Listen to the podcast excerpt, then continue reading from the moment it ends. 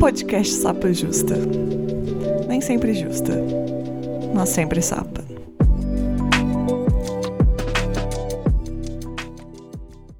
Olá, boas-vindas ao Sapa Justa. Eu sou a Letícia, a host desse podcast, que não sou sempre justa, mas sou sempre sapa. Meus pronomes são ela e dela, e eu sou uma mulher cis, branca, lésbica de Belo Horizonte. E aqui comigo, Beca, por favor, se presente. Oi, eu sou a Beca Mello, é, eu sou formada em cinema, também sou mulher cis, branca, lésbica, me assumi com 13 anos e estou aí no empreendimento de videomaker, eu faço vídeos, vários vídeos há mais de seis anos e estou hoje trabalhando com casamentos apenas para casais LGBTQIA+, e gostando bastante de falar sobre esse assunto. É, depois de ter casado ano passado, eu vi que existe uma lacuna enorme é, do mercado de casamento para nós. Então, é sobre isso que eu venho e é sobre isso que eu quero né, falar daqui em diante. Perfeito. A gente veio aqui falar sobre casamento, né? Já tem um, um spoiler aí, provavelmente, no título, e aqui a gente já começou a falar. Mas conversando com a Beca, a gente achou que seria interessante a gente trazer alguns pontos é, sobre o casamento homoafetivo, LGBT, né? E o que, que você acha que a gente podia começar a pontuar sobre o casamento? Eu acho legal da gente falar sobre o contexto, né? O contexto da onde, quando que a gente pôde, né? Quando que teve uma lei, entre aspas, porque não é uma lei, é, em que casais homoafetivos começaram a poder casar, né? No papel, civilmente, talvez.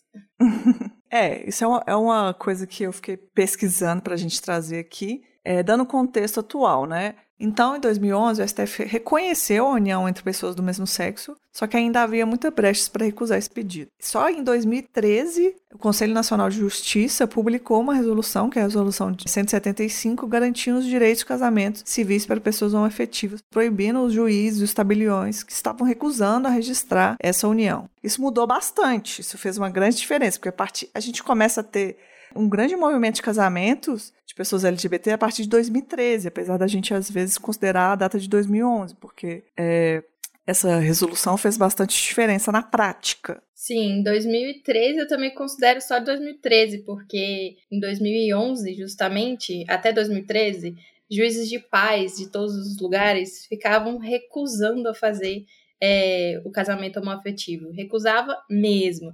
E eu tenho alguns relatos de juízes de paz aqui de Brasília que dizem que é, nessa época houve uma. É, como se fosse uma perseguição dos juízes de paz que faziam, que celebravam esses casamentos. E aí disse que foi uma época bem intensa. E em 2013 teve que existir né, uma, uma resolução do Conselho Nacional de Justiça para proibir os juízes de paz de negarem o casamento homoafetivo. Isso é muito louco, né? E por isso que eu também considero só 2003, porque só a partir daí que as coisas começaram a realmente ser validadas, né, sobre esse direito. É, eu fui perguntar para minha amiga que trabalha com direito, né, falei, me dá uma consultoria jurídica, porque eu, eu sabia essas informações, sei, mas tipo assim, ah, por que que é? Eu ficava assim, mas qual que é o rolê de ser importante, o negócio de ser a lei, né? Então, é, ela me explicou mais ou menos o, a hierarquia sobre as normas que o Brasil é, vive. Eu vou tentar explicar, gente, mas eu não sou da área de direito, por favor, não me matem. Mas existem pontos importantes aí para a gente falar. Embora o STF e o CNJ permitam o casamento, não existe lei que garanta no Brasil. Existiu até um projeto de lei, mas o assunto não foi aprovado pelo plenário e foi arquivado em 2018. As leis brasileiras elas seguem uma hierarquia de normas com a Constituição em primeiro lugar, a Constituição de 1988, seguida pelas leis, resoluções e decretos. Todas essas normas elas estão sujeitas ao controle do STF, que é o guardião da Constituição, né? Quando o STF diz que pessoas LGBTs poderiam se casar, ele fez uma interpretação não só do artigo da Constituição que diz que união estável é entre homem e mulher, mas sim uma interpretação toda da Constituição que também garante a dignidade das pessoas humanas por exemplo. Aí que tá. Pode vir uma lei proibindo o casamento LGBT? Pode. Mas ela vai ter que passar pelo crivo do STF e eles vão dizer que é inconstitucional. Não vai produzir efeitos. Mas e aí, pode vir uma lei permitindo o casamento LGBT? Pode. Pode vir depois uma lei revogando? Pode também. A diferença disso tudo é a força jurídica de cada ato. E aqui eu vou citar alguns exemplos. Se cria uma lei autorizando o casamento LGBT, ela só pode ser revogada por outra lei. Isso só é feito por uma votação no Congresso. Precisa de um quórum específico e tal. Então é mais difícil revogar. Se a gente coloca na Constituição, aí tem mais força ainda, porque a Constituição pode sempre incluir direitos, mas nunca tirar direitos. Agora, no STF, as indicações são feitas pelo presidente da República, por isso a importância dessas indicações. Porque se não está na lei, nada impede que uma nova composição do Supremo revogue o que foi dito anteriormente. Basicamente, nenhum direito é garantido eternamente. Até porque pode vir um golpe aí e mudar até a Constituição. Mas é aquilo, né? Uma coisa que eu aprendi conversando com a minha amiga da Justiça. A Constituição dizia desde 88 que somos todos iguais, mas o Código Civil que igualou o papel do homem e da mulher só veio em 2002.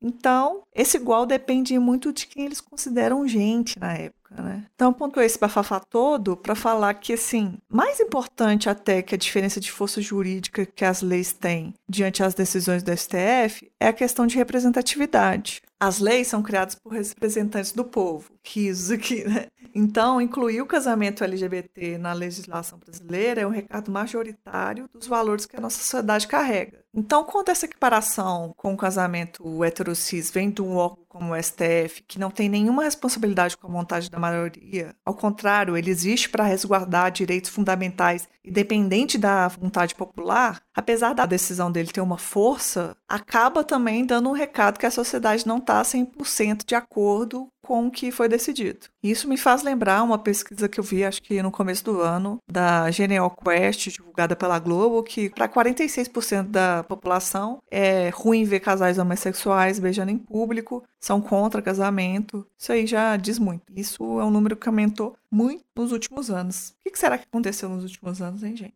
E para completar, pensem bem em quem votar aí, gente, deputados, senadores, votem em LGBTs. Exatamente, exatamente. Esse é o maior ponto, na verdade, que nada é 100% seguro, né, disso, porque pessoas lá dentro, é, enfim, do STF, inclusive, que podem, infelizmente, têm o direito, né? Eles podem reverter toda essa situação que nesses direitos que já foram garantidos, justamente porque não é lei, né? É isso, mas o que vivemos agora, você pode casar sim, a gente, se, inclusive, se quiser casar, case, não é mesmo?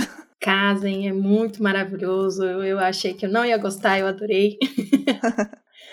Uma outra coisa que me que a gente está falando sobre isso, que eu fiquei pesquisando, que eu queria entender, é, qual que era a diferença entre união estável para casamento. Eu, a, o meu entendimento era assim, eu achava que tinha coisas diferentes, mas aparentemente é, não é tão diferente assim. O que eu entendi de diferente é, primeiro, casamento ele tem a formalidade, né? Se é um ato formal que você vai no cartório. União estável é o fato de você estar vivendo com uma pessoa, isso formalizado ou não. Mas é, consultando algumas pessoas, eu tenho uma, uma questão que eu acho que é importante. Eu não estava pesquisando nem exatamente casamento LGBT, mas qual que é a diferença de casamento para união estável. Então, em caso de falecimento, herança, você está constituindo a vida lá com, sua, com seu mozão, com sua namorada e tudo. Vocês estão casadas. Você compraram a geladeira junto, compraram a churrasqueira juntas. E aí uma delas falece, infelizmente. Tem como você comprovar sua união estável, mas você vai entrar com um processo para isso, você vai gastar para isso, é, você vai ter que provar isso. E eu vejo que a gente já vive numa situação que é tão complicada, tão complicada, porque imagina se uma família é, não aceita né, o casamento entre duas pessoas, vai ficar tentar ali, de, de alguma forma, prejudicar a pessoa que, que ficou sem a sua namorada, seu namorado, seu, namorado. Então eu acho que talvez, é, na prática, eu acho que desde 2017, pelo que eu pesquisei, é equiparar, é, o STF também equiparou o casamento à união estável, mas a minha opinião, com as minhas pesquisas, eu acho que, tipo, se você quiser casar, às vezes é bom ali no papel documento. O que, que, você acha sobre isso? Exatamente. Eu acho isso, eu acho isso. É, é, a diferença é justamente essa, né? Dos, dos, dos direitos mesmo. Então, com certeza, você casar tem aquela, aquele acordo, né, pré-nupcial que o pessoal fala, acho que se chama assim, né, esse nome é meio esquisito, mas é um acordo mesmo em que você tem mais direitos depois, com certeza, em questão de herança, você também tem direito é, principalmente é, em questão de bens, né? Isso fica muito claro. A união estável é meio que para compro... é como se fosse um comprovante, né? Você comprova que você está com aquela pessoa, mas não te garante todos os dias depois, como você falou, tem que abrir um processo para apurar as coisas todas. Então, é, se vai casar, já vai fazer uma união estável, casa logo, tal. vai ali no cartório, bem bonitinho, faz é uma celebração que dura 15 minutos. Se não quiser também, ó, não leva ninguém, vai só você e a pessoa e tá tudo certo. Mas acho que vale a pena, assim, pensar e principalmente por conta dessas questões, assim, dos direitos que a gente tem a mais, né? E como você falou, é, famílias, né, que são homofóbicas, infelizmente, podem não querer, né, ter esse direito, não deixar, né, que a pessoa tenha o direito. Então, acredito que seja mais um resguardo pra gente. Você sabe se tem que levar pelo menos alguma testemunha ou eles arrumam lá no cartório mesmo? Eu acredito que tem que levar no mínimo duas. No mínimo duas testemunhas. É, como foi é, comigo foram duas. É, mas é, eu, eu acho que todos devem ser duas, no mínimo. Uhum. Ah, já aproveita e conta pra gente como é que foi o seu processo do casamento. o meu processo de casamento foi maravilhoso. É, eu fui pedida em casamento hum. em 2020, no meio da pandemia, loucura. É, e foi muito legal porque a gente casou em 2022 então a gente ficou esses dois anos programando, né, vendo tudo, porque querendo ou não é uma coisa que todo mundo fala e realmente é, é caro, né? Você fazer uma festa e assim fazer uma festa, fazer uma celebração é meio que da cara do casal, sabe? Tem gente que com certeza vai preferir viajar, é, vai preferir fazer outras coisas, vai preferir só um cartório e tudo mais, mas a gente tem essa, essa, esse perfil, né, de querer uma festa, de gostar de pessoas junto, de fazer, né, uma reunião com todo mundo ali. E eu não trocaria por nada, assim, de verdade. Foi caro, foi difícil, foi todo um processo, mas foi muito legal porque é onde as pessoas se reúnem para simplesmente é, falar que te ama, sabe? Assim, de celebrar o seu amor. Isso é muito louco, assim, acho que ainda mais pra gente. É, que a gente muitas vezes não se vê é, amados por aí na vida, até acolhido e tudo mais. Então é um momento que só tem pessoas que gostam de vocês juntos, é, simplesmente, né, ali vibrando o amor junto com você. E isso é muito legal. Eu, eu fiquei, na verdade, um pouco impressionada com tudo, porque eu falei, ah, vai ser muito rápido, realmente é rápido, mas vai ser muito rápido, nem vai dar ali para sentir, para ver as coisas e tal. Mas, cara, não trocaria por nada de verdade. E para mim, o que mais valeu foi todo o processo, né? Todos esses dois anos de é, procurar como é que vai ser, vai ter flow, não vai ter flow, vai ter DJ, que DJ, como é que vai ser, né? Todo um processo. E procurar também os fornecedores assim de casamento para fazer a festa e tudo mais, que foi exatamente esse passo que foi um pouco é, complicado de início, mas a gente conseguiu é, alinhar bastante com as pessoas que a gente saiu conversando. Como a gente tinha dois anos e eu sou uma pessoa um pouco chata com algumas coisas, é justamente porque eu gosto de contratar pessoas, estar envolvida com pessoas que têm a mesma energia do que a minha. Então eu não fui assim, ah, qual que é o melhor melhor fotógrafo que existe. Eu não fui nessa pessoa porque, né, muito provavelmente não estava alinhado ali com as coisas que eu acreditava. Então, eu fui realmente em busca mesmo, assim, de conversar, de fazer reunião com várias pessoas, várias pessoas. É, então, esse processo foi muito legal porque a gente começa também a se entender, sabe? Assim, como casal também, a gente começa a entender como é que funciona, a dinâmica de casal de casado já começa por aí. é, e eu já morava junto, então é, facilita um pouco também, né? Assim, quando a gente já mora junto, já meio que é casado, né? Todo mundo diz por aí. Então, acaba que as coisas ficam um pouquinho mais tranquilas. Mas é muito legal isso, de juntar as ideias e juntar todo é, o que quer, o que não quer, como é que faz, o que, que a gente vai fazer, né? Então é bem legal. Do, de início, inclusive, a gente contratou um cerimonialista é, com um pacote completo, Só que daqui a pouco a gente percebeu que a gente queria ir atrás das coisas e não queria deixar ele ir atrás das coisas. Então a gente meio que diminuiu tudo. É, é isso, assim. Esses processos vão acontecendo enquanto você vai se conhecendo. Eu achei muito incrível mesmo, porque as pessoas começam a te ajudar também, sabe? Os amigos começam a te ajudar, falar, caraca, o casamento, o que, que vai ter, como é que vai ser. Então, cara, é bem legal, é bem delicioso, assim. E no nosso, a gente, inclusive, fez uma coreografia, a gente, as duas são dançarinas também. Ah, que loucura. E a gente fez uma coreografia com outras amigas, então teve o processo de ensaiar para apresentar lá na hora. Cara, foi muito tem legal. Tem esse assim, vídeo pra gente ver? Ou é privado? Tem, coisa tem do esse casal? vídeo lá no meu Instagram. ah, eu vou procurar, quero ver. Ele tá completo lá, foi muito legal. Cara, você entende, assim, a gente procurou esses momentos de fazer realmente tudo ser ali alinhado com o que a gente é, sabe? Então foi bem, foi bem legal, assim, eu poderia falar um monte sobre isso. Seu casamento foi, é, não sei se é o melhor termo, tradicional, é como que a gente pode falar assim, o estilo do casamento? O estilo do casamento meio que foi, entre aspas, A tradicional, festa, né? assim, teve, é, a festa, né, a cerimônia ali, é, teve toda aquela parte do cortejo, né, as pessoas sentadas no banquinho, aí a juíza de paz lá na frente, no caso é a juíza de paz, né, ela vai é, pode fazer essa celebração fora do cartório, é, mas você paga um pouco mais para isso. É, então ela fez essa celebração lá hum, é, no lugar onde a gente fez a festa. E a única coisa acho que foi diferente foi que a gente não, não chamou padrinhos e madrinhas ou madrinhos e padrinhas é, de uma forma que fossem sempre casal, sabe? Assim, então, assim, ah, porque a minha prima é minha madrinha, então o namorado dela vai ser minha madrinha. Não. A gente simplesmente chamou quem a gente realmente queria como padrinho e madrinha. Lá na hora entraram duas mulheres, dois meninos, um do outro, coisas assim, nada foi O que, sem querer fazer uma crítica, mas já fazendo, é um trem muito nada a ver, né? Porque às vezes você, você quer colocar sua prima, mas você não é amiga do, do marido dela, não. Aí vem um chatão lá sendo seu padrinho É. também.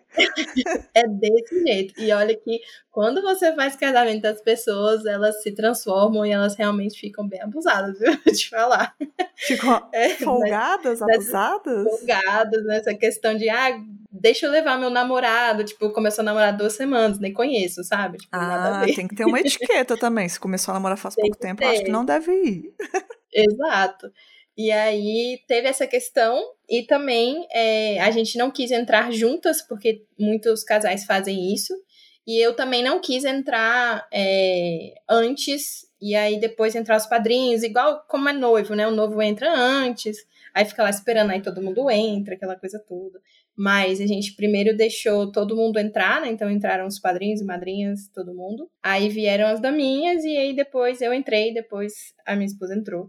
E foi muito legal, assim, é uma celebração legal, mesmo sendo é, nesses padrões, né, que, que é, é bem legal, porque realmente é isso, entendeu? E o que acontece? O que foi muito, muito, muito especial e o que foi realmente diferente em tudo é a escolha da juíza de paz. Ela foi sensacional, ela faz é, o discurso dela personalizado. Então, é, ela, ela fez reunião com a gente, a gente preencheu o formulário e tudo mais. Isso faz uma diferença enorme, sabe? Ela não foi uma juíza de paz que no final, que eu já vi, seja, inclusive é um parênteses, é, eu já vi muito por aí, pessoas me falaram também, que juízes de paz declaram marido e mulher, mesmo não sendo um homem e uma mulher. Então, isso é bem tenso, mas a escolha dela foi sensacional pra gente justamente por isso, porque ela é totalmente inclusiva, ela faz conteúdo sobre isso. E ela, desde que ela começou a ser juíza aqui em Brasília, ela realmente foi atrás, assim, do direito e foi em cima e é, brigou até com várias pessoas para que é, isso fosse possível. E ela sempre fala no final, eu, eu os declaro casadas ou casados. Então isso é Simples, né? simples, né? Tranquilo, é só isso, gente. Tem menos palavra, tem menos letra. Então isso conta muito. Então por isso que eu falo, os fornecedores realmente do casamento no geral faz muita diferença, entendeu? É, justamente por esses detalhes. É, já ouvi relatos, já entrando aí um pouquinho de histórias, já ouvi relatos é, de uma, uma menina que estava fotografando um casamento. Ela falou: Cara, eu fui num casamento de um amigo meu. E nesse casamento o juiz falou: Eu os declaro marido e mulher. E foi assim, foi horrível, todo mundo ficou meio esquisito. E enfim, foi aquela coisa esquisita pra caramba. E eles fizeram uma outra cerimônia com um amigo para falar: Eu os declaro marido e marido, ou casados, não lembro como é que era. Mas sabe, um detalhe que, que na verdade não é um detalhe. é realmente algo gigantesco, entendeu? É a exposição da microagressão que a gente vive todo dia. Aí você escolhe um dia para ser especial, para você especial para você pessoa que você ama. E ela vem de bandeja, assim. Desse jeito, desse jeito. É muito complicado, assim. Então, meu casamento foi, sim, meio que tradicional, digamos assim, não teve nada muito além. Mas a gente fez o nosso jeito, né? Assim, do jeito que a gente acredita e com as pessoas que a gente gosta, com tudo que quer. E também essa questão dos fornecedores também estava todo mundo alinhado, estava tudo ótimo. Então, a gente colocou um pouquinho da gente também. Então, acabou que foi bem, foi bem interessante. Assim, não teve nada de é, religioso, até porque nós não somos, né, não, não somos religiosas nesse sentido de ter uma religião e querer celebrar uma religião específica. Que, na verdade, não tem como é, na verdade, tem como celebrar casamento em outras religiões, né? E não só na cristã, no caso. Essas que ficam batendo aí na gente, eu acho que não tem muito como não, né? Mas posso estar errada, talvez tenha alguma mais desconstruída. É, existem algumas, é, alguns grupos que sim, que eles é, tem, tentam não, que eles incluem tudo mais de todas as religiões, mas ainda é bem pequeno, né? Ainda é bem não falado, etc. É, eu fiz uma pequena enquete lá no Instagram falando que eu ia gravar sobre casamento mas para entender qual que era a expectativa das pessoas. E perguntei se, ao casar, elas tinham interesse de ter alguma coisa religiosa envolvendo essa celebração. E aí a maioria das respostas foram pessoas não tinham religião e em seguida que queriam alguma celebração, uma coisa mais ecumênica, que é misturando, né? Misturando não, né? Juntando as coisas que a pessoa acredita e tal. E aí teve, acho que umas duas pessoas só que responderam, tipo, a minha religião não permite. Eu fiquei bem intrigada, assim, né? porque deve ser muito forte, né? Você ainda está numa, reunião, numa religião que, que não permite você casar. Mas aí é um assunto mais, mais denso, aí né? É mais tenso, é mais tenso. Mas tem muita coisa para falar sobre isso mesmo. É, você contou uma, uma história no TikTok, foi assim que eu te conheci, inclusive, que a Nara mandou um vídeo muito bom, e aí vi vários seus vídeos, adorei. Que foi péssima a história, né? Se você quiser contar rapidamente, só pra gente contextualizar quem não viu o vídeo. Conto, conto. Foi uma história bem absurda. É... Essa história chegou até mim com por meio de uma amiga minha que mandou um áudio, porque eu fiz uma produtora, né, de vídeo e falei não, eu quero fazer casamento LGBT e tudo mais e mandei um formulário de pesquisa para essa minha amiga, falei assim: "Ah, preenche para mim e tal, tô fazendo um formulário sobre casamento, quero saber como é que é e tudo mais". É... E aí ela falou que ótimo, preenchi o formulário, mas deixa eu te contar aqui uma história. E aí a história dela foi que ela foi madrinha de casamento da melhor amiga dela. E ela tinha preparado junto com uma empresa que faz eventos, né, eventos de casamento, enfim. E ela simplesmente falou que quando chegou no dia, né, do, da despedida de solteira dela, que ela estava planejando com essa com essa com essa produção, é, ela chegou lá um pouquinho antes, porque ela estava meio que, né, organizando tudo. E ela chegou lá e tinha decoração de uma despedida de solteira de uma mulher hétero, visivelmente. E eu digo isso para não falar palavras aqui também, né? Porque acho que todo mundo sabe como que é uma decoração de despedida de solteira de mulher hétero. eu particularmente acho um pouco brega, mas tudo bem, vai.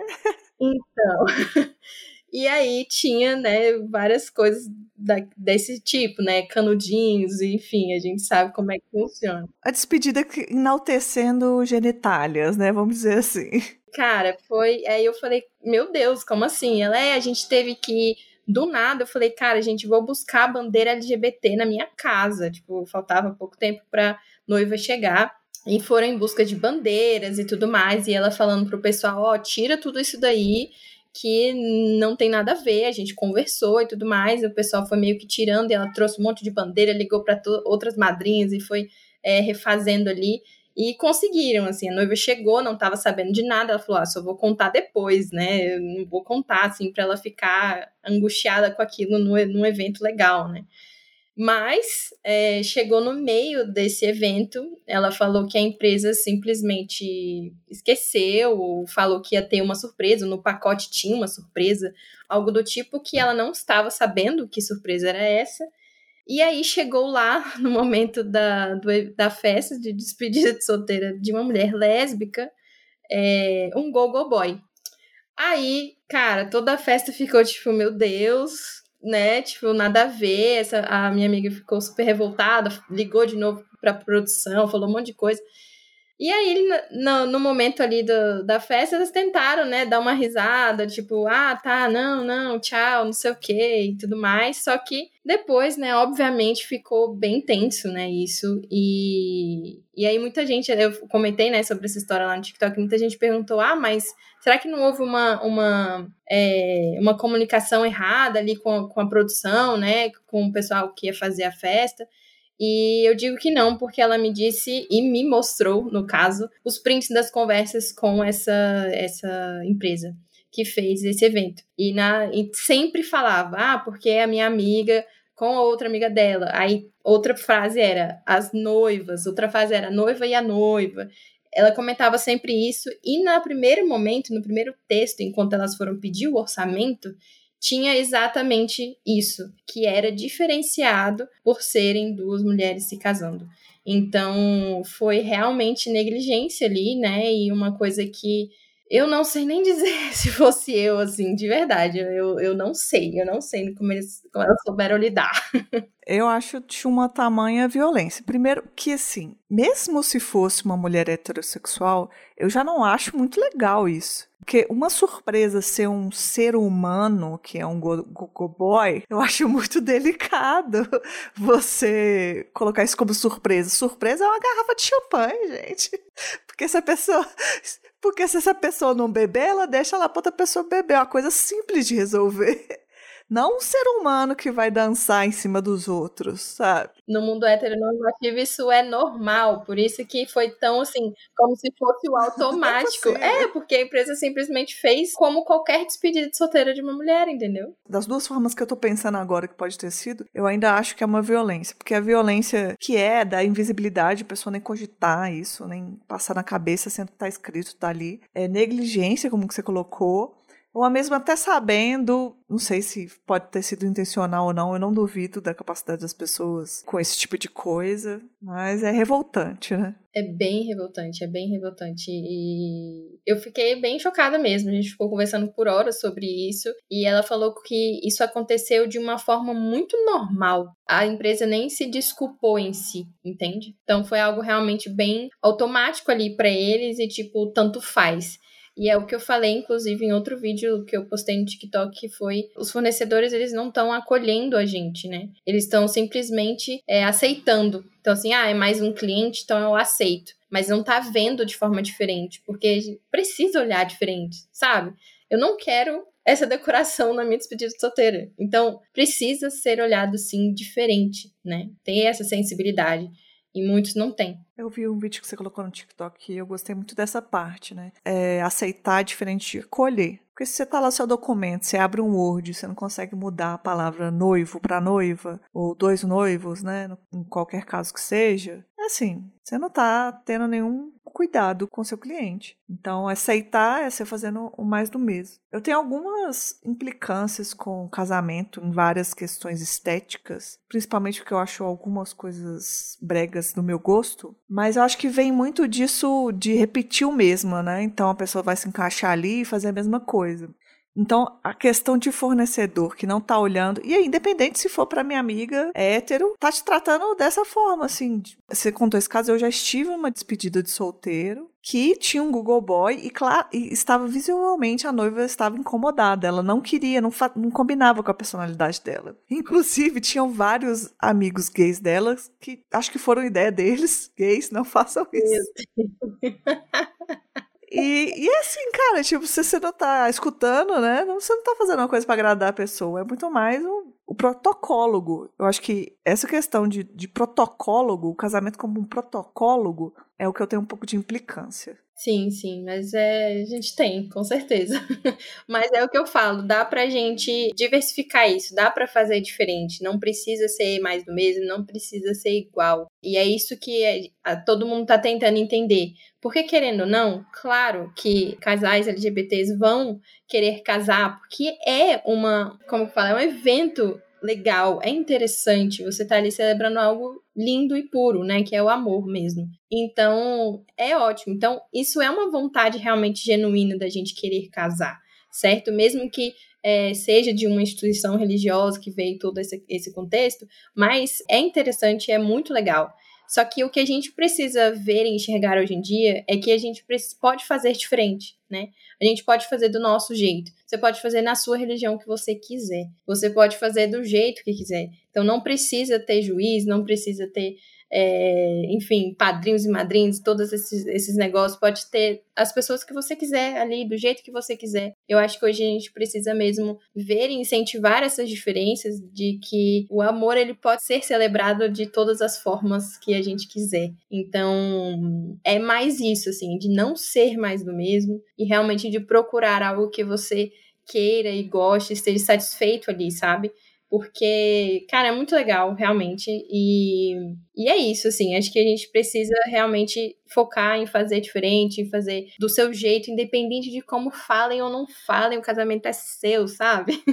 Eu já fui em dois casamentos LGBTs. Um era de, umas amigas da minha namorada. Eu achei lindo, assim, foi bem pequenininho, num, num restaurante que elas fecharam e tal. Quem disse os votos era, eram os amigos de, delas lá em comum. E assim, fiquei me segurando, que eu falei assim, gente, eu nem conheço tanto elas assim. Eu tava morrendo de vontade de chorar horrores, como se eu fosse muito íntima. E, me, e bate diferente, né? Porque assim, nunca chorei em nenhum casamento que eu já fui na minha vida.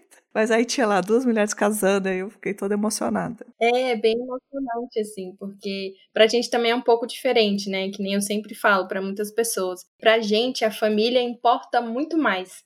Não que para outras pessoas a família não importe, não é isso. É que pra gente o peso que tem uma família no seu casamento é muito maior, porque a gente sabe que tem família que não aceita, né? Não está ali do lado. Eu vou contar uma, um, algo muito especial que aconteceu no meu casamento, que foi nosso cerimonialista, ele faz casamentos LGBTs aqui em Brasília, também bem nichado. É, e ele é um amor, eu tenho parceria com ele, inclusive. E ele que, inclusive, me incentivou a fazer vídeos de casamento, ele ficou falando para mim o tempo todo. E ele chorou no, meu, no nosso casamento, porque um, um detalhe que é bem específico, assim. O pai da minha esposa fez um discurso. Ele, na verdade, fez recitou um poema que ele fez pra gente. E sim, é, todo mundo ficou, meu Deus, até porque ele é super reservado. E aí, é, o cerimonialista chorou horrores. E depois ele veio falar que em quatro anos de trabalho com isso, foi o primeiro casamento em que o pai da família discursou na cerimônia, na festa, sabe? Então, assim, eu falei, como assim?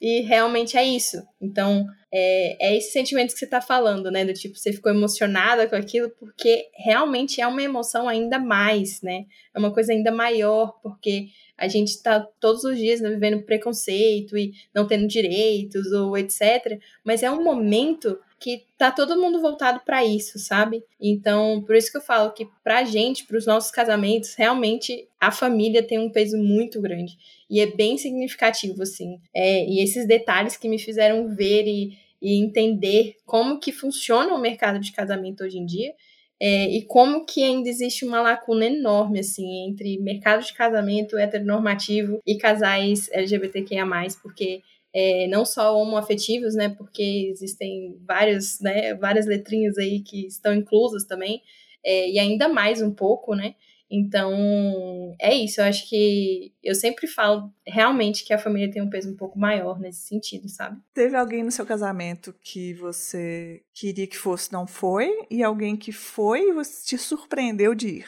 É, por exemplo, teve alguém que você gostaria que, que tivesse ido no seu casamento e não foi, pelo motivo de você estar casando com outra mulher? Não, não teve. É, graças a Deus. As pessoas foram bem selecionadas e acredito que todas as pessoas que foram, foram 90 pessoas certinho. Todo mundo estava ali, realmente estava ali e que a gente sente e sabe que estão com a gente de todas as formas. Assim, ninguém. E tinha a possibilidade, sim, de alguém que né, é, não apoiasse de estar lá, mas essas pessoas não foram. Eu já vi relatos, péssimos relatos, inclusive, de gente foi casar e falava, não, vou casar. Aí uma pessoa da família, não, eu aceito tal. Ah, no casamento eu não vou. Esse até é um relato de outras pessoas, né? Mas não vou citar os nomes aqui, só contar a história. Iam casar, aí tinha um amigo que era muito próximo, e ele é evangélico, mas sempre foi um evangélico bem desconstruído, digamos assim, né? Tipo, convivia com, é, tipo, aceitava, né? Que me dá ódio.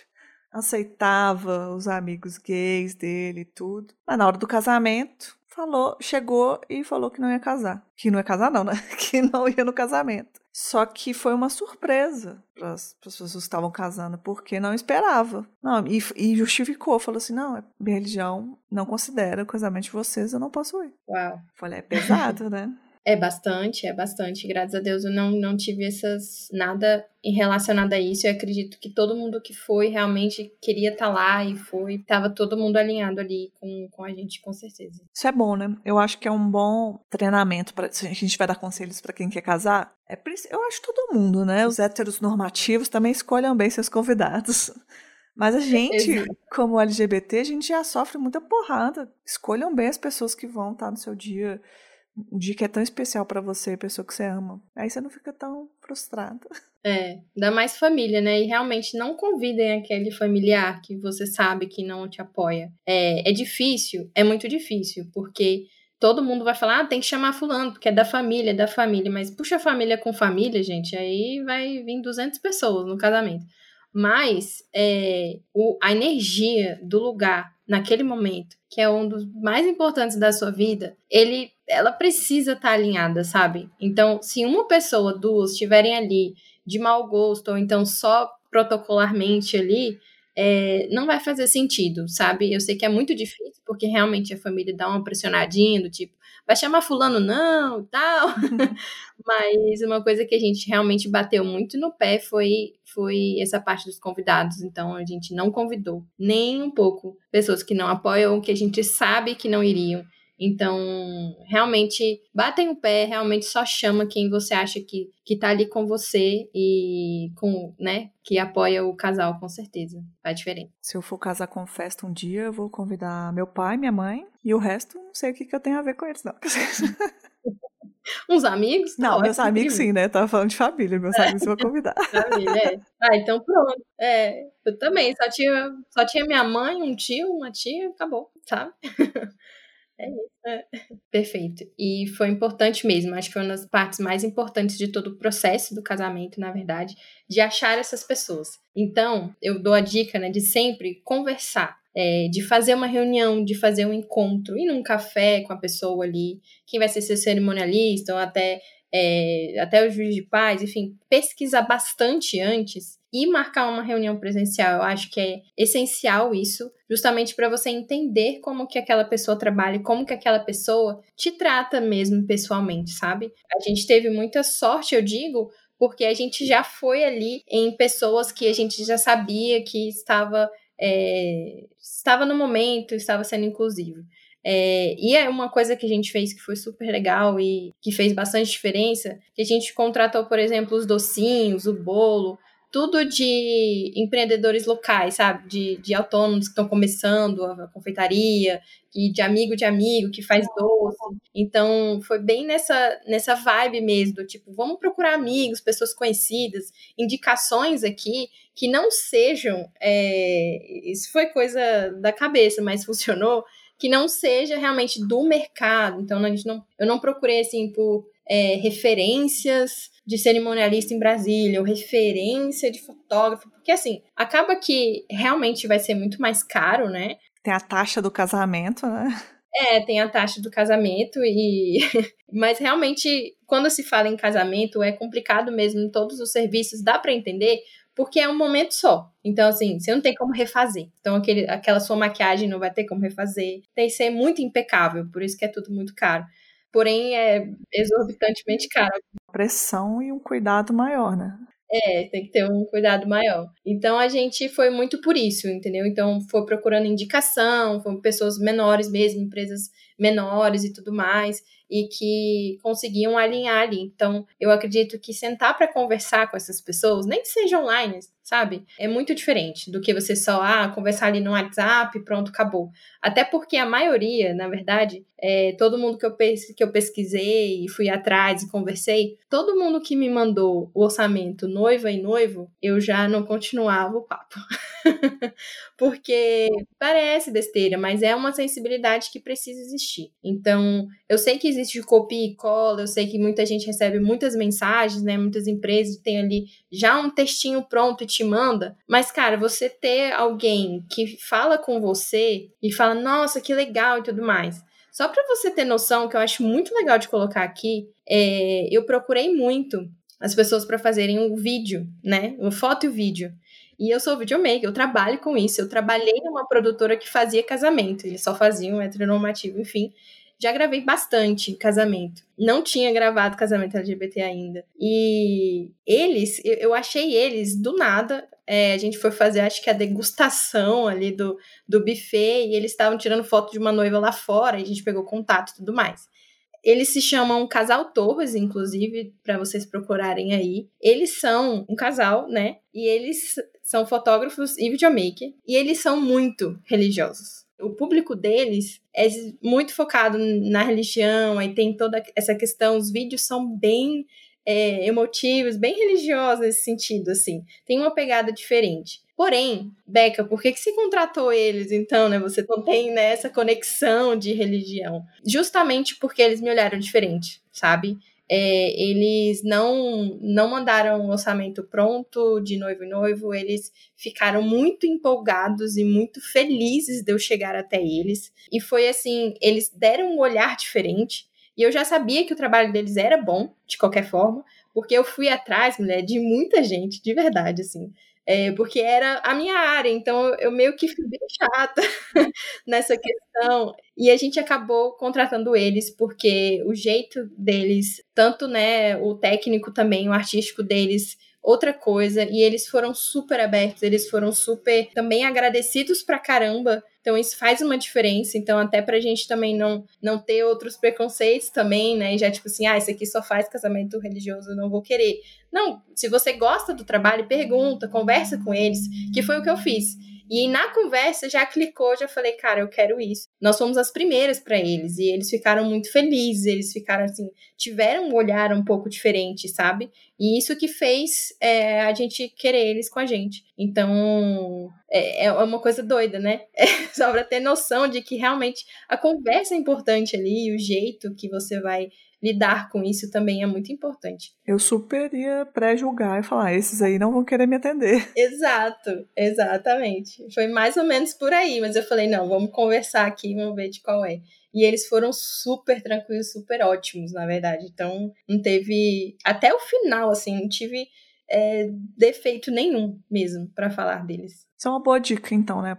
Você tem que ver como a pessoa te trata no começo, né? Não necessariamente outras. Não tem como mapear tanto só por um Instagram, alguma coisa assim. Mas aí você vê como é que é o trato. É, se a pessoa tá te vendo, te acolhendo, vai fazer total diferença, né? Exatamente. E também o tipo de casamento que você quer, né? Então, se tem a ver com a festa que você quer, vai buscando de acordo com aquilo. É isso. você me passou um questionário que você divulgou sobre casamento e eu achei alguns pontos que muito interessantes. É, tem alguns que eu queria pontuar. A gente estava falando mais cedo sobre a importância de que para a gente é diferente, né?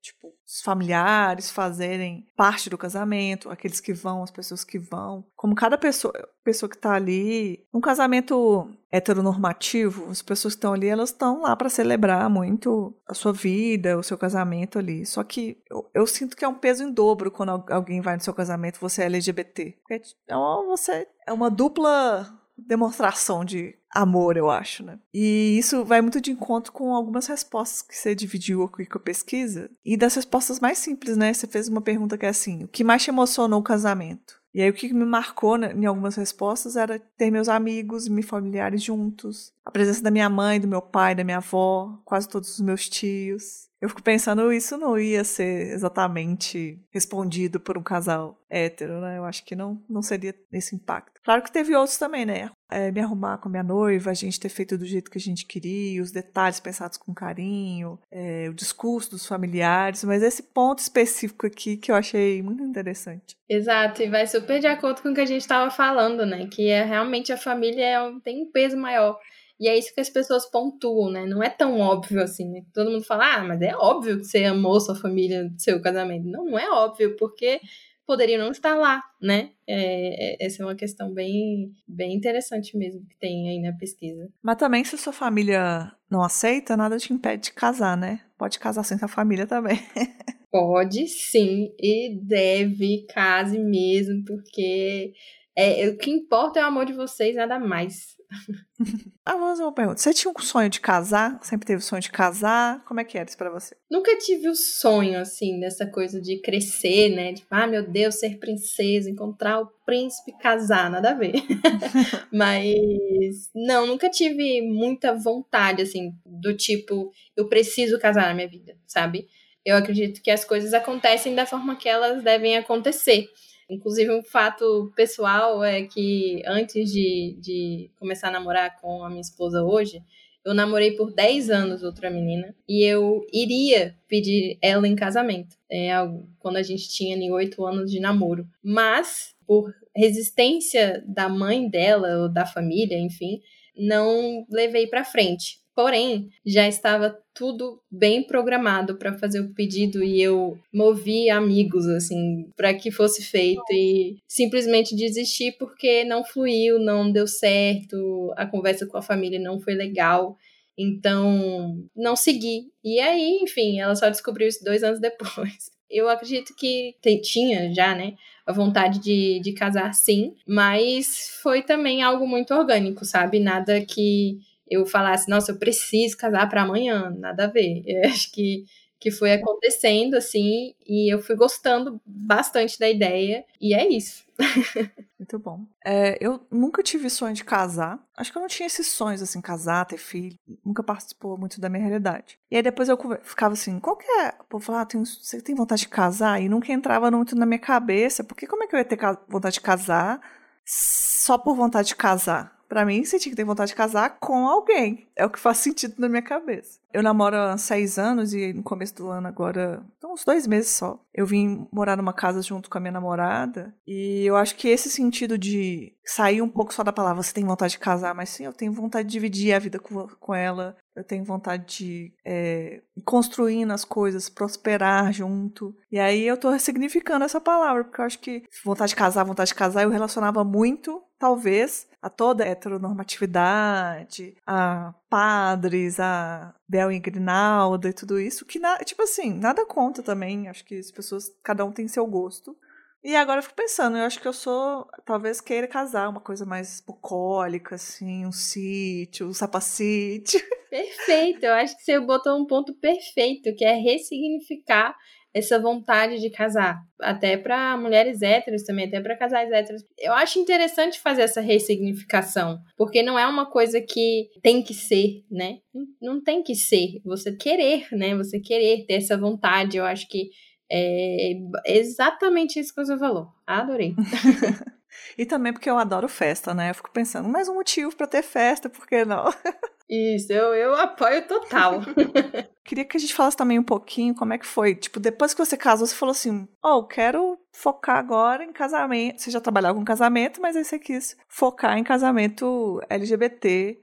Você contasse um pouquinho. Quando eu me formei, eu fui trabalhar numa produtora de casamento aqui em Brasília. E gostei bastante do processo e tudo mais. É bem difícil, mas gostei. Depois disso, eu fui trabalhar em uma outra empresa. Fiquei dois anos no institucional, não mexi com casamento. E enquanto eu estava nessa empresa, eu me casei. Então teve esse processo. Depois que eu me casei, o meu cerimonialista, que eu falei anteriormente dele já, ele pegou e falou para mim assim: Beca, se você estiver querendo fazer vídeo de casamento, me fala, porque eu não estou mais indicando produtoras de Brasília para fazerem para os meus casais. E essa palavra dele me pegou bastante, porque eu falei, ué, né? O, o mercado de casamento é, é, bem aquecido aqui em Brasília. Bastante, na verdade. E ele não querer indicar uma produtora de vídeo para fazer o casamento dos casais dele é meio, meio complicado, né? Você pensa, ué, mas por quê?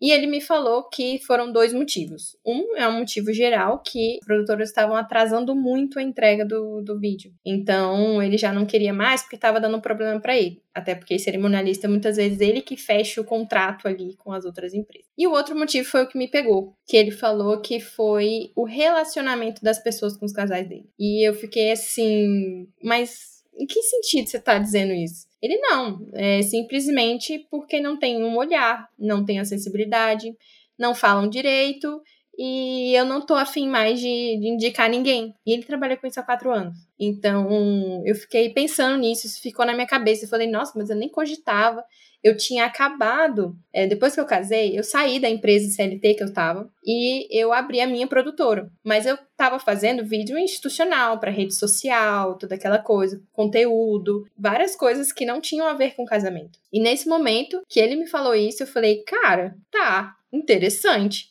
E aí, quando ele veio com essa pulguinha na minha orelha, eu falei, meu Deus. Aí, sabe quando tudo explode assim na sua cabeça? Eu falei, caraca, realmente é isso. Essa dificuldade de fornecedores e casais LGBTs.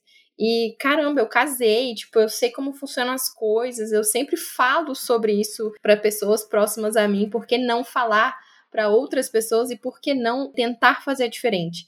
Então, o que veio muito na minha cabeça foi: eu quero fazer diferente, sabe? Não foi com base em eu quero fazer vídeo de casamento. Porque vídeo de casamento é difícil pra caramba de fazer. Não é fácil. Mas eu foquei muito, muito, muito em realmente de fazer diferente. Ah, mas Beca, o que, que seria o fazer diferente, né? Depois de todas as questões que a gente já falou, mas existe todo o processo, né, com o casal. Então, assim, é, de não chegar, que nem aconteceu com essa empresa aí que fez a despedida de solteiro errado, não chegar no dia com uma coisa que você não sabe como vai ser, né? É, é no sentido de você conversar com o casal durante o processo para você saber o que, que é importante para o casal. Então, assim, o que, que é importante lá no dia? É uma roupa? É uma lapela que, sei lá, é uma flor que alguém entregou para você e significa muito essa pessoa? Sabe? É, enfim, tem vários momentos, várias coisas que podem ser ainda mais potencializadas ali, falando em questão do vídeo, né? Mas é esse sentido de, tipo, agregar mesmo e falar, cara, eu tô com vocês e vamos, vamos fazer do jeito que vocês querem, do jeito que vocês podem. E, e ajustando isso para realmente fazer diferente, não só é, oferecer um serviço. Eu não quero é, realmente oferecer um serviço. Eu quero estar junto com a pessoa a realizar o sonho dela, sabe? Assim, a, ou que não seja sonho, né? Como não foi o nosso, não é o nosso, né? Não foi um sonho, a gente não tem um sonho de casar, mas que é um dia mega importante. Então, que, que esse dia seja tranquilo, sabe? Que não passe por, por coisas que não precisa, sabe? A gente não precisa passar porque a gente já passa demais e no momento desse passar por preconceito ou tipo chegar no dia do seu casamento em que você com certeza não pode pensar em nada, que é muita coisa acontecendo ao mesmo tempo, de você se deparar com uma coisa que te chateia, sabe? Então é, é mais nessa, nessa questão de tipo não fazer igual, de realmente fazer diferente e de acolher de todas as formas possíveis. Então foi isso que gerou tudo isso em mim e aí eu transmutei toda a minha produtora do institucional para casamento LGBT agora. Perfeito. Eu acho que a gente precisa muito disso. Primeiro porque é um ponto importante. A gente fala, ah, a pessoa vai te tratar, vai ser preconceituosa, vai cometer um crime com você, você processa, você denuncia. Tá, a gente pode fazer isso tudo, mas é isso que a gente quer lidar nesse momento? A gente já lida com isso tantas vezes. Então você está querendo fazer uma coisa legal, uma festa legal, você está querendo ser feliz, você quer diminuir os riscos, né? A gente tem que trabalhar assim. Eu quero diminuir as possíveis coisas que podem dar errado. Então uma noiva hétero vai lá pensar que pode chover, que pode o outro desmarcar, que o outro vai faltar, e você ainda tem que pensar que você pode sofrer LGBTfobia, um crime, sabe? É complicado. E um outro ponto importantíssimo que é a gente fazer pra gente também, né? Eu, com certeza, me sentiria super mais confortável sabendo que quem vai filmar meu casamento é uma mulher lésbica, assim. Isso aí com certeza mudaria totalmente. Total. E é isso, essa é a ideia, sabe? De, de ser inclusivo mesmo. É, inclusive, aí em BH tem cerimonialistas que fazem só casais LGBTs. Foi por eles que eu achei o Danilo aqui de Brasília. Então, foi realmente algo bem doido, mas não é todo lugar que tem. É nichado que eu falo, assim, né? E te traz um conforto, né? Te traz um conforto. Você fala, cara, aquela pessoa ali tá ali, ela, ela sabe o que que, né? O que que a gente passa, ela sabe o que que as coisas acontecem. Então, é mais nesse sentido mesmo, sabe? De de mudar dessa forma, entendeu? Pensando aqui que minha namorada vai ouvir esse episódio e falar assim: você quer casar e não me contou, não? Como é que é isso? São ideias, Muito né? Bom. São pensamentos. Vai que. Ah, é bom a gente estar tá preparada, né? Vai que eu quero saber qual que é o nome da cerimonialista, né? Exato, tá vendo? É, tem mais algum ponto que você acha legal da gente falar para as pessoas que querem casar, que não tem um sonho, mas querem saber, que tem o sonho de casar? Lá no Telegram a galera tava mandando, eu quero casar, tava um povo meio desesperado para casar lá. É verdade, o povo tava animado, eu achei ótimo. Eu acho que um ponto legal de falar sobre isso é que na pesquisa que eu fiz, né, no formulário, é, mais de 50 pessoas que falaram que. Eu perguntei se essa pessoa já tinha ido em um casamento LGBT. E mais de 50% respondeu que não, que nunca tinha ido, mas que tinham vontade de casar. E outras pessoas, muitas aliás, falaram que tinham vontade de casar, mas não queria nenhum padrão, não queria né, nada tradicional não sabia se poderia casar ou não, ou falaram até que é, com certeza não quero casar porque eu não gosto dessa, né, da, do nome casamento, da instituição casamento. Que aí foi justamente o que a gente falou. Instituição falida. Isso. Frisar mais um pouco essa história de ressignificar mesmo o casamento. Porque tem muita gente que não sabe para onde ir, literalmente. Que eu acho que é isso. Muita gente quer casar, mas, cara, o que, que eu faço? para onde eu vou? Será que, que vai dar? Será que não vai dar? Então é isso, de procurar pessoas e contatos para conversar, que vai dar, de, de um jeito ou de outro dá, sim, para fazer. E eu tenho muito isso de também querer fazer vídeo justamente para mostrar mais esses casamentos, sabe? De realmente ter mais. A gente precisa ver, porque como que a gente vai querer fazer algo diferente se tá todo mundo fazendo igual, né? A gente só vê mais do mesmo então a gente acha que se a gente for casar, a gente só vai casar mais do mesmo. Mas não é isso. É, a gente precisa ver e diversificar tudo isso. Então, é minha vontade é, é total essa, assim, de, de querer mostrar coisas diferentes. Que inclusive no formulário também colocaram que, é, ah, eu quero casar. Eu perguntei como que você gostaria do seu casamento, né? Aí a pessoa falou que queria casar num, numa situação com os amigos, só que sem a família. Aí tinha outros que colocaram que eu quero casar na, na Umbanda com o pessoal, com batuque e tudo mais. Caraca, genial, tipo, né? E muita, muita gente mesmo falou que não quero casar com nenhum formato padrão, heteronormativo. É, e que eu tenho certeza que é o que ninguém quer, na verdade, aqui, que a gente quer fazer diferente mesmo e para isso precisa mudar justamente realmente os fornecedores, porque senão vai ser realmente mais do mesmo, realmente. Quem for casar, pode me chamar, viu? Que eu, eu gosto. pra gente ver, né? É... Eu nunca fui. Nunca foi? Eu nunca fui. Só foi no seu. Nunca fui, já fui no meu. então, gente, chamem. assim, eu fui, tô falando de convidada, né? Nunca fui. Então, uma coisa muito legal. Depois que eu casei, cara, a melhor coisa que eu escutei foi: Beca, depois do seu casamento, nossa, eu fiquei com vontade de casar. Ah, tipo assim, você criando entende? a vontade. É, é, vai criando, porque você fica, ah, não, não quero, né? Tem toda essa questão. E muita gente falou que gostaria de fazer. E muita gente falou assim: eu tava com dúvida, mas agora eu quero. então isso foi muito legal, assim, foi muito legal mesmo de, de ter esse retorno, assim, sabe? Pois é, a gente precisa vivenciar essas coisas, né? Também acho. E esse ponto que você falou sobre o tradicional, a gente já casando já não vai ser tradicional, tá? Então, um bom conselho, talvez, eu acho, seria se liberte do que você não quer fazer igual. E se você quiser fazer alguma coisa que, ah, eu quero sim, quero ter entrada, quero vestido branco, faça, sabe? Tipo assim, você também tem direito de pegar. Eu, particularmente, gostaria de ser convidada para casamentos que não tem que ir de salto, sabe? Que não... É. que não tem toda aquela requinte, né? requinte né? Que tem que comprar roupa, tu não tem dinheiro. Compra... É. Pensando no, nos perrengues que tem de casamento tradicionais Total. héteros, que Sim. eu nem vou mais esses Sim. aí. Eu só quero ir nos LGBTs.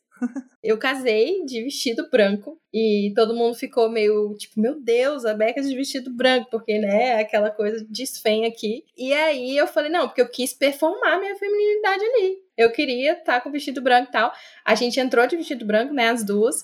E depois eu troquei para um terninho. E ela também. Então, também já foi outro momento chocante. A gente entrou na recepção na festa já com outra roupa. Então, a gente teve essa é, também falei não, também quero performar minha masculinidade aqui também, ó, vamos que vamos. E, então eu tive esses dois momentos e foi muito legal. Então é, já é outra ideia, né? Já é outra questão. Você pode fazer do jeito que você quiser. Esse é um outro tópico que talvez dá um podcast à parte também, que é a questão de roupa, porque é, eu não vou lembrar quem que mandou agora também, que o grupo tava movimentado esse dia, que era uma menina querendo casar, tá doida pra casar, tava lá procurando ternos femininos e não tava achando. E aí é aquela coisa, né? Roupa não tem gênero, a gente sabe, só que tem um caimento, né? Que talvez ela tenha que fazer ali. Eu não entendo tão bem assim. Mas eu lembro que eu vi Queer Eye, e eles fazem até um, um caimento de um terno lá, que era específico para um homem trans. Então, tipo, esse cuidado de até da roupa também eu acho muito interessante. E se quiser casar de vestido branco, depois colocar terninho, eu gostei dessa. Talvez eu faça o. Olha só.